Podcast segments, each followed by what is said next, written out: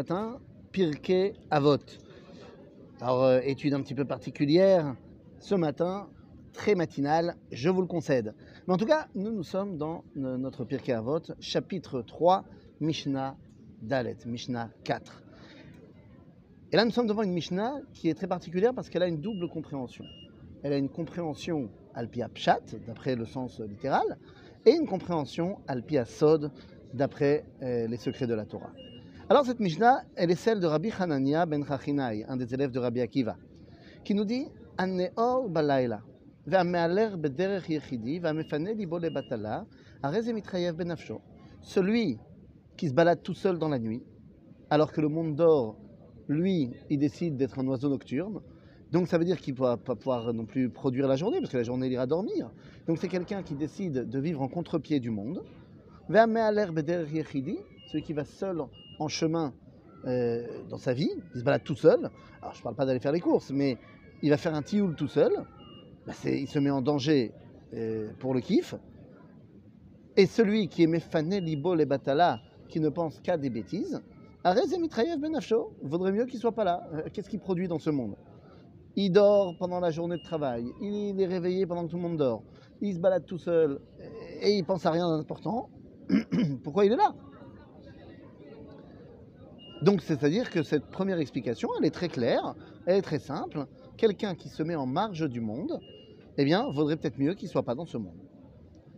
Mais Rabbi Nachman de Breslav, dans l'Écoutez Moharan au chapitre 52, va nous donner une autre explication de cette Mishnah. Une explication fantastique qui va dans tout l'inverse. Il nous dit Rabbi Nachman de Breslav, qui est le Neor Balaïla? Le Neor Balaïla, c'est Am Israël, qui est éveillé pendant la nuit de l'exil. Le monde est dans la nuit de l'exil, mais Am Israël continue eh bien, à garder son lien avec Akadosh Baruch.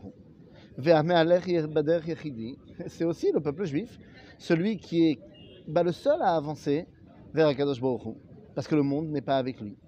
Et donc cet homme-là, Am Israël, Aklali, eh bien, Umefane Libol Batala, Bitul Ayesh, il s'annule complètement devant Akadosh Baruch.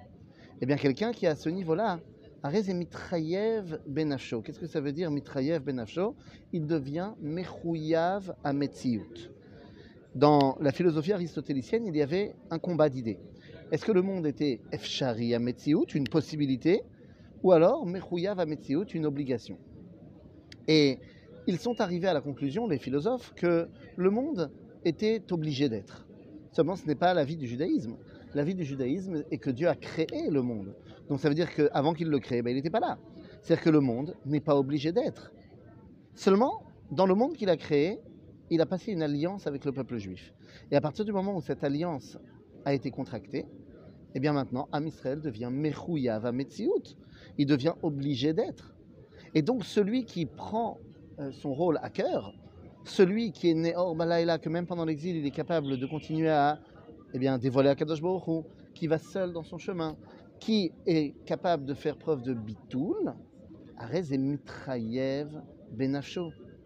Eh oui, il devient Mechouyav Ametziut. Il devient quelqu'un qui est une obligation de l'être. Et en fait, c'est de cela dont on parle. Il y a d'un côté cette compréhension extrêmement basique que celui qui ne voudrait pas participer à la construction du monde ben, n'a rien à y faire, mais au contraire, celui qui est éveillé à la prise de conscience de son rôle dans ce monde, eh bien, il devient une obligation de l'être. À bientôt les amis.